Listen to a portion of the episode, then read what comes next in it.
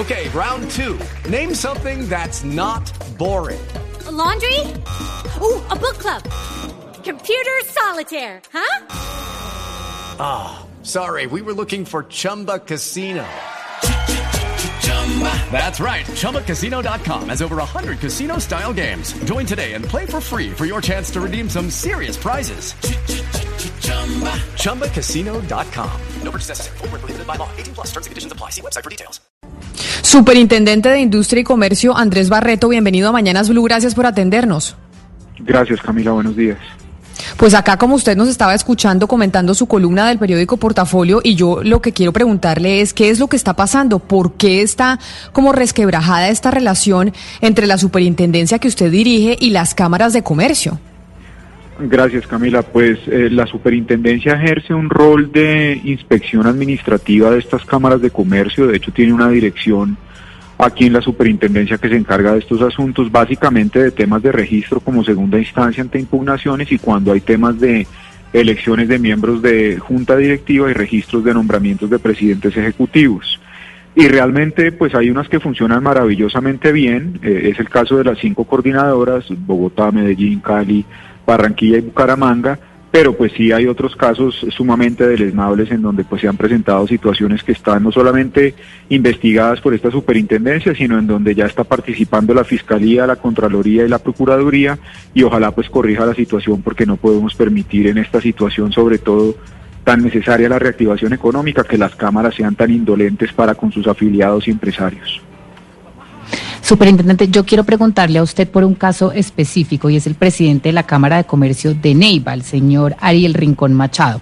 Hay unas denuncias muy serias que el señor está haciendo unas millonarias inversiones con recursos de la Cámara de Comercio para beneficiar directamente negocios de su esposa y de sus hijos en la compra de unos locales que se llaman Orange Centro Empresarial. ¿Ustedes están poniendo la lupa a esto? ¿Qué saben ustedes de estas denuncias? De esa en particular no tengo información, sí me gustaría mucho que nos las allegaran aquí a la superintendencia, pues las que tenemos en investigación, digamos ya profundas son Villavicencio, Montería, Cúcuta y Pereira, en donde como pues Camila notaba, en Cúcuta ayer hicimos un pronunciamiento de no reconocer el nombramiento de ese presidente ejecutivo que se presentó nuevamente a tomar posesión del cargo cuando ya había sido removido por la Junta Directiva Caso similar que se presentó en Villavicencio hace un mes también en donde no reconocimos la elección de un presidente porque los miembros de la Junta no todos tienen la calidad de comerciantes. Entonces digamos que los casos graves son Villavicencio, Montería, Cúcuta y Pereira. Doctor Barreto, quisiera retomar el tema de la importancia de la estructura del Estado, porque recordémosle a los oyentes, doctor Barreto, que estamos en presencia de uno de los tres grandes tipos de descentralización. Hay una descentralización territorial, hay una descentralización por servicios y hay una descentralización por colaboración, en donde los particulares ejercen ciertas funciones públicas, como lo son los notarios, como lo son los curadores urbanos o las cámaras de comercio, ciertamente. Y en ese contexto, la pregunta de fondo, vuelvo al tema de la estructura del Estado, es cuál alternativa tendría el Estado contemporáneo eh, colombiano para reemplazar el servicio que muy como bien anota usted, en muy buenas oportunidades prestan muy bien las cámaras de comercio y en otras no tan bien. ¿Cuál sería entonces la alternativa? Porque ese es el gran dilema. Si nos quitamos las cámaras de comercio de enfrente, ¿qué vamos a hacer como sociedad? Pues doctor Pombo, hay dos situaciones que, que digamos en, en, el mundo han funcionado y sería pues primero obviamente que hubiera un ambiente de mayor competencia entre las cámaras, pero digamos que la arquitectura jurídica y administrativa que tiene el Estado colombiano pues hace difícil abrir más cámaras, no es imposible, de hecho hay unas que en la misma jurisdicción coexisten en, los mismos departamentos y eso puede traer beneficios. Esto lo digo yo, digamos, como autoridad de competencia y, si estamos compitiendo en cualquier ambiente, pues nos interesará prestar mejores servicios y mejor oferta con el fin de captar mejores afiliados. Pero ya para el caso, digamos, de inspección, vigilancia y control, a mí se me ocurre que una entidad que está en capacidad total de ejercer ese control, porque de hecho es la que vigila gran parte de los temas que tienen que ver con el tema comercial y societario, es la Superintendencia de Sociedades que tiene intendencias regionales y podría estar más en el terreno, pero además de eso ejerce una vigilancia objetiva y cobra por la vigilancia, muy similar a lo que pasa también en Superfinanciera. Entonces creo que eso podría ser una interesante reflexión, que Super Sociedades tomara control absoluto de la vigilancia de las cámaras de comercio, también porque es que aquí en la superintendencia eso es un tema medio atípico y anatural, esto ya es la autoridad de competencia, datos, consumidor, metrología y propiedad industrial, e imaginen nosotros aquí en esta crisis y en esta pandemia distraídos porque los señores quieren nombrarse o quieren comprar locales o quieren mirar a ver cómo ejercen actos de corrupción, eso me parece sumamente indolente y responsable.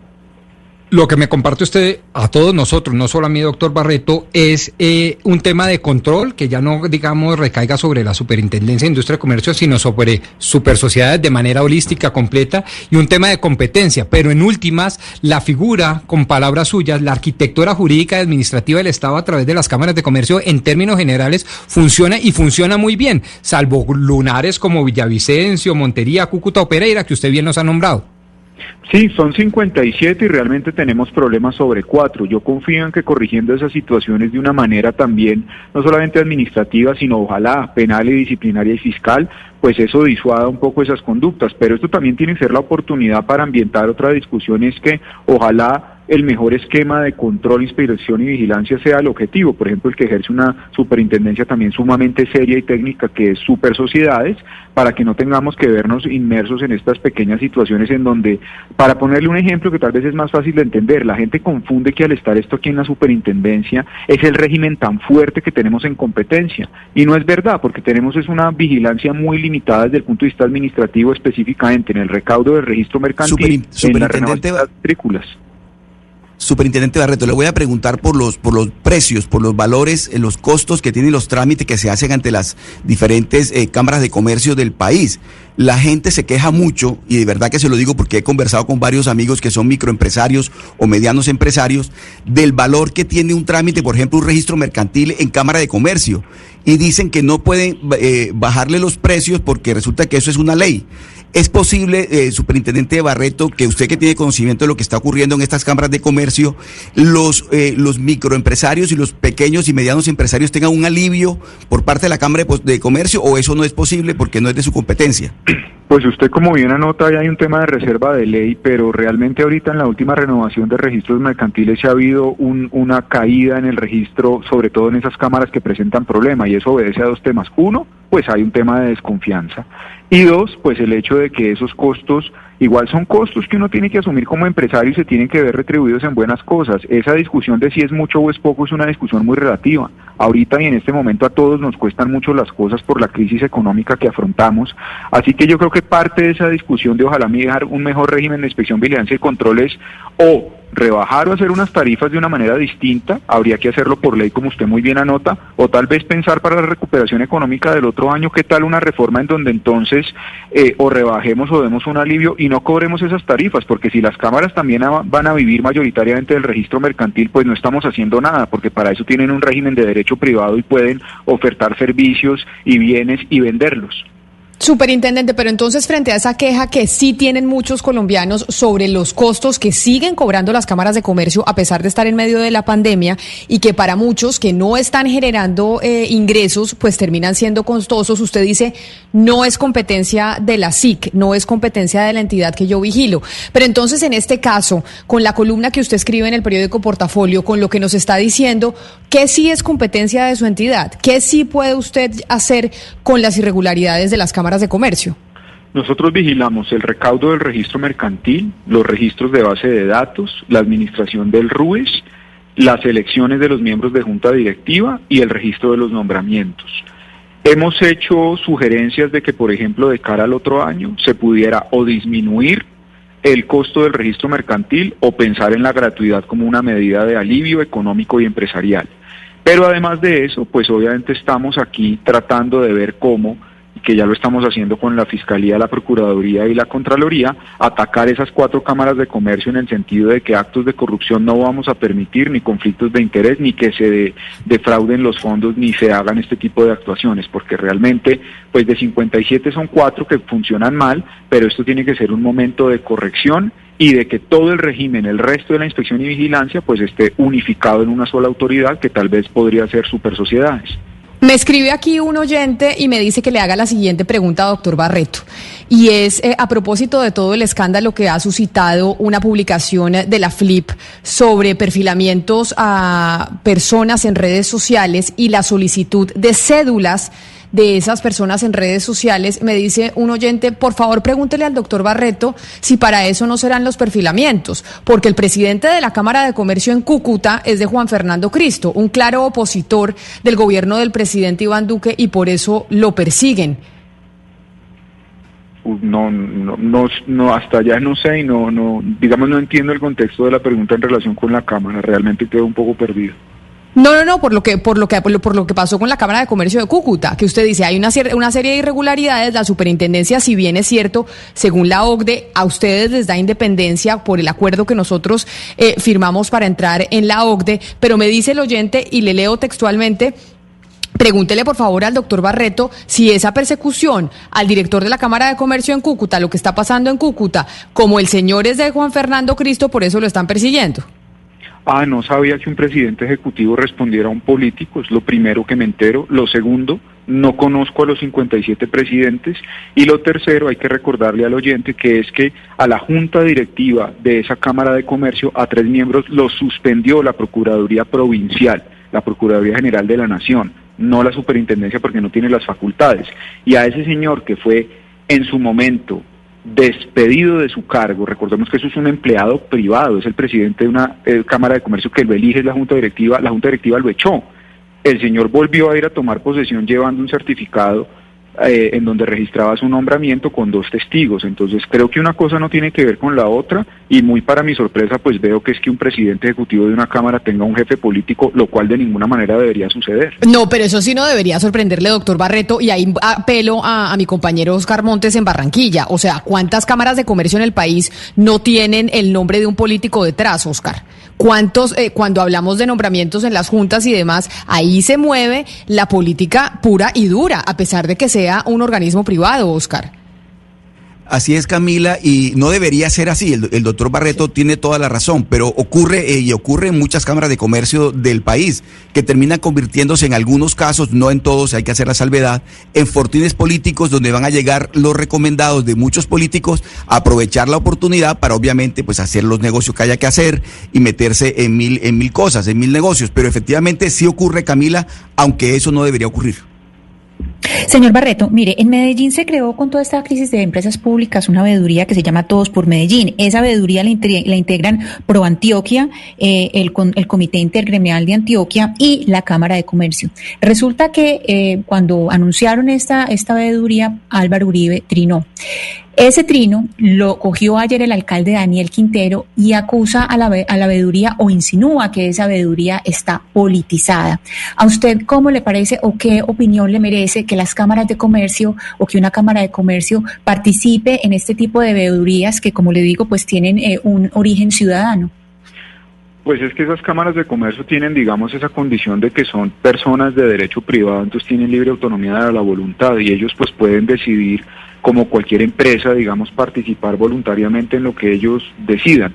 Nosotros únicamente nos ocupamos del tema del registro y del recaudo mercantil, de la inspección y vigilancia sobre ciertos temas administrativos y la designación de los miembros de junta directiva, pero ya es responsabilidad de cada presidente ejecutivo y de cada junta directiva darle las autorizaciones para participar en esos ejercicios que ellos decidan que es así. Hay unos que salen muy bien, la Cámara de Comercio de Bogotá es ejemplar en muchos de, de los aspectos ciudadanos en los que participa, incluso en temas de seguridad, en otros asuntos, pero eso ya es un tema, digamos, de la órbita y la naturaleza privada de ellos.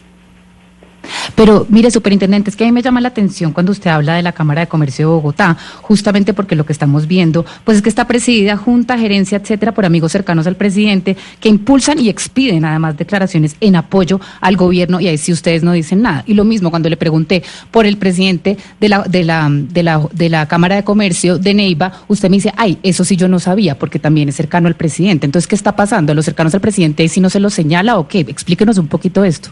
Pero además, pero además algo más que era, que era lo que yo le preguntaba al superintendente, Valeria, porque al de Cúcuta, como sí es un militante liberal, ahí sí hay unas acciones. Evidentemente, aquí siempre ha habido una cercanía de las cámaras de comercio con la política, eso no es un secreto, que debería o no debería ser así, no voy a entrar a juzgar. Pero lo que sí es una realidad, superintendente, es que detrás de las, de las eh, cámaras de comercio hay política metida. Y por eso el oyente que me mandaba a preguntarle, dice, oiga, entonces a la de Cúcuta sí nos metemos porque resulta que es que es cercano al partido Partido Liberal, pero la de Neiva no decimos mucho y la de Bogotá tampoco porque son cercanos al gobierno? Lo primero que hay que aclarar ahí es que yo las cámaras de comercio las conozco y las aprecio por una sencilla razón. Yo trabajé en una cámara de comercio en un departamento jurídico de una y en esa tarea jurídica uno nunca ve ningún inconveniente. Lo segundo, cada Cámara de Comercio elige su presidente ejecutivo de acuerdo con sus propios estatutos y los miembros de la junta directiva. La Superintendencia de Industria y Comercio no nombra a los presidentes ni tiene nada que ver en eso. Ya quisiera uno nombrar los 57 presidentes, seguramente no estaríamos en este entuerto. Lo segundo, si tienen vasos comunicantes con la política local y regional, pues no lo sé porque no las conozco las 57. Y si las personas son cercanas o no cercanas a un gobierno, eso yo tampoco lo sé. Ahora bien, en lo que sí tengo que ejercer la defensa de la autoridad es que ni yo conozco al señor de Neiva, ni hay una facilidad. Pero entonces, superintendente, si eso, si eso no es de... Estamos vigilando cuatro porque la Procuraduría y la Contraloría nos han trasladado los hallazgos fiscales y disciplinarios. Pero, pero, entonces ahí me queda una duda y usted de pronto me la puede aclarar. Si no es de su competencia, si usted no sabe de lo de las juntas, etcétera, etcétera, ¿por qué entonces está dedicado a opinar de temas que no son de su competencia? No, es que yo vigilo las cámaras de comercio. A lo que no me puedo referir si una persona es del partido A o B o si es amigo de Pedro o de Juan. Eso sí yo no lo puedo saber. Ni tiene nada que ver con la inspección y vigilancia y control. Cuando violan la ley es cuando entramos nosotros. Cuando la Contraloría les encuentra hallazgos fiscales es cuando entramos nosotros.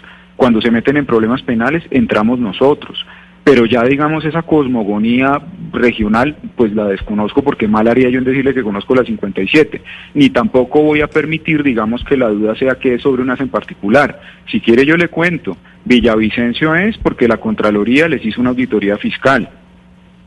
Montería es porque obviamente ha habido una cantidad de denuncias respecto del comportamiento de la Junta y no conozco a su presidente y nunca he ido a esa Cámara de Comercio. Cúcuta es porque a los señores de la Junta Directiva son seis miembros, de los cuales a tres los suspendió la Procuraduría General de la Nación. Entonces hay que entender un poco es que hay otras autoridades que participan y cuáles son las actuaciones que hacen.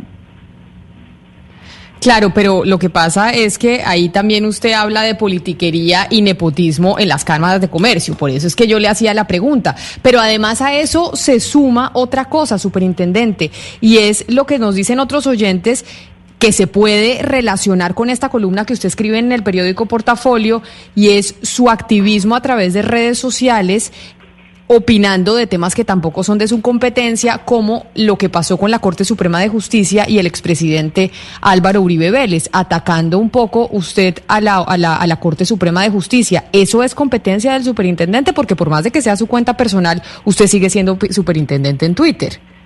No entiendo qué tiene que ver con el tema de cámaras de comercio y nunca se me ocurriría a mí atacar a la Corte Suprema de Justicia. Pero ha trinado usted eh, sobre la sobre la Corte Suprema de Justicia y el caso del expresidente Álvaro Uribe? Nunca he emitido una opinión sobre la Corte Suprema de Justicia. Pero superintendente, ¿ha trinado acerca del caso? No he trinado sobre la Corte Suprema de Justicia. Pero sí por el caso del expresidente. Pero sí por el caso del expresidente Uribe. les debo de respeto, porque además de eso, pues nos controlan a todos.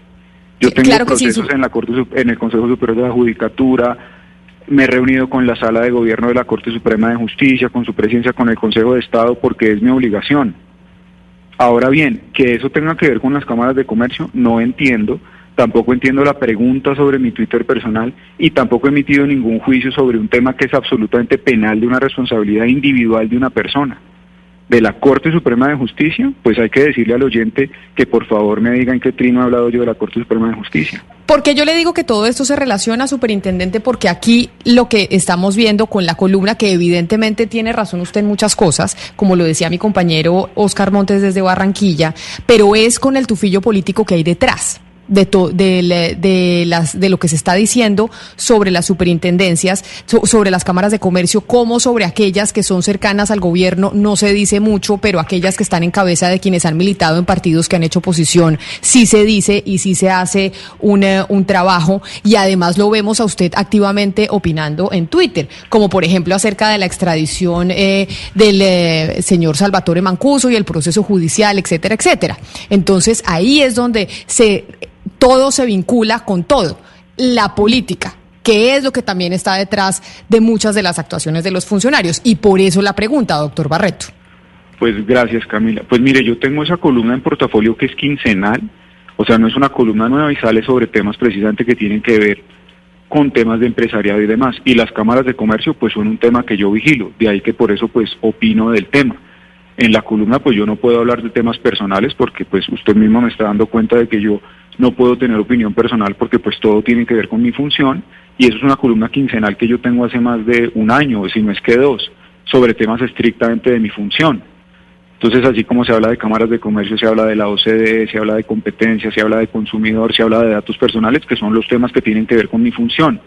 Y sobre lo otro, hay que distinguir si uno tiene una opinión sobre un tema un caso en particular, que tal vez los oyentes que están dándole esa información están desinformados. Ahora bien, sobre el tema de extradición, sí le voy a, decir una cosa.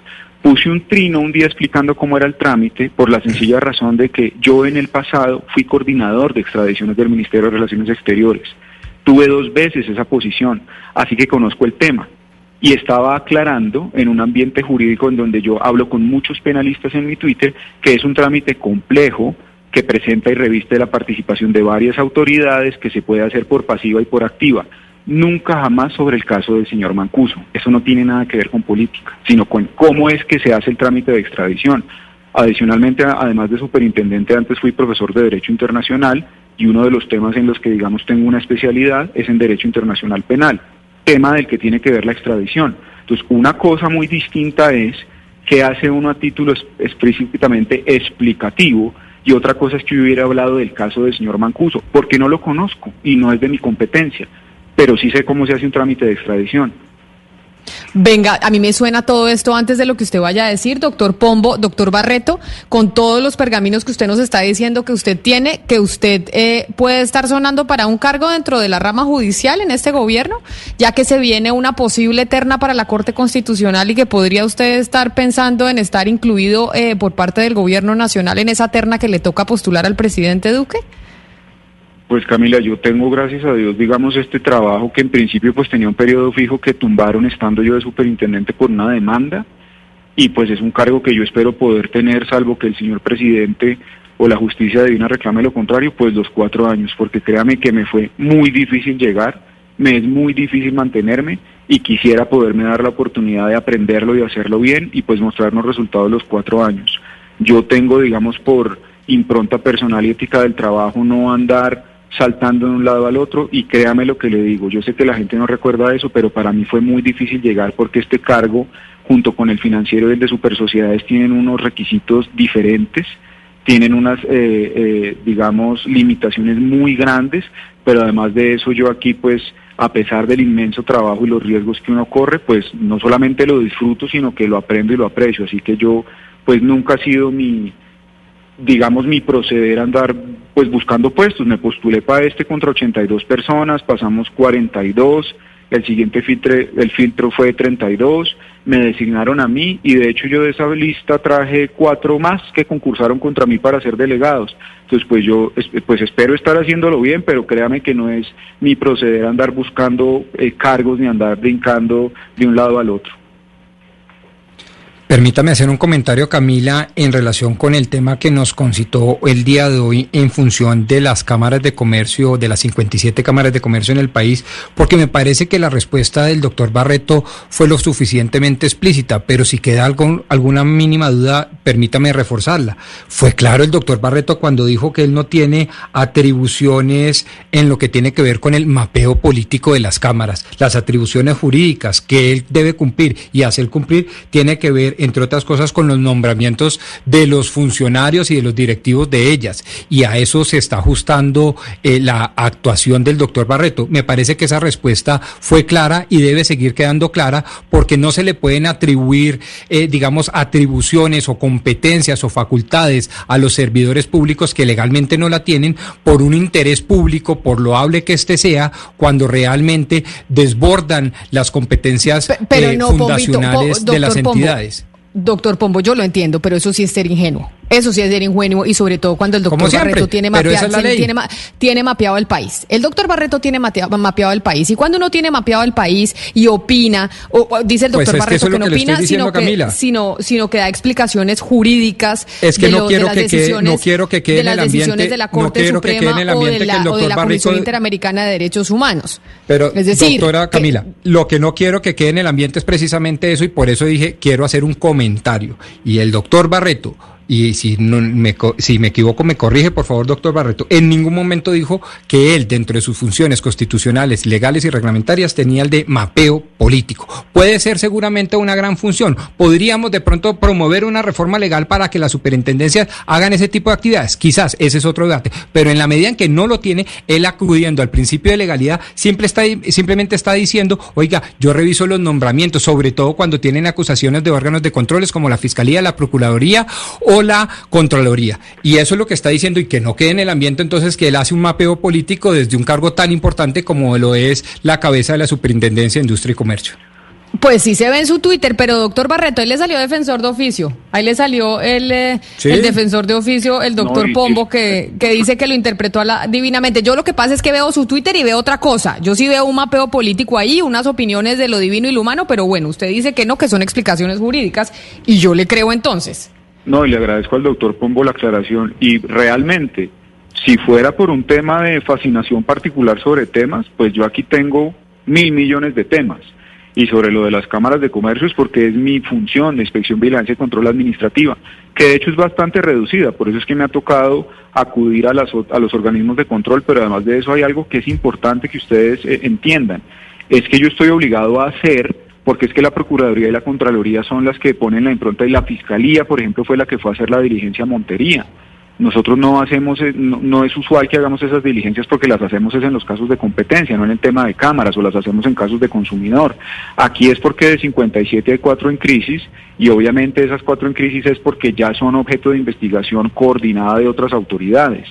Eh, y yo sobre las otras, pues espero que el deber ser de esas cámaras es que funcionen como una empresa porque tienen un régimen de derecho privado y no deberían estar pasando estas cosas. Este es el malestar, digamos, en lo personal que yo sí tengo y secundariamente como un abogado, digamos, que trabajó en este tema de comercial y que conoce de alguna manera las cámaras de comercio porque no vine a conocerlas como superintendente, pues su deber ser es ser fábricas de desarrollo, poder proveer también un tema importante ahorita en una reactivación económica y retribuirle a los afiliados y a los empresarios lo que pagan en cuotas y en, y en registros. Ese es, digamos, todo el dilema. Yo sí, y, y, si lo conociera le diría, no tendría ningún problema en decírselo. No tenía ni idea que había un problema también en Huila. Y si así fuera con la de Neiva, yo espero aquí las denuncias y con gusto yo las voy a trasladar a los otros tres organismos y nos dedicamos al tema y sería la quinta Cámara de Comercio que nos toca investigar.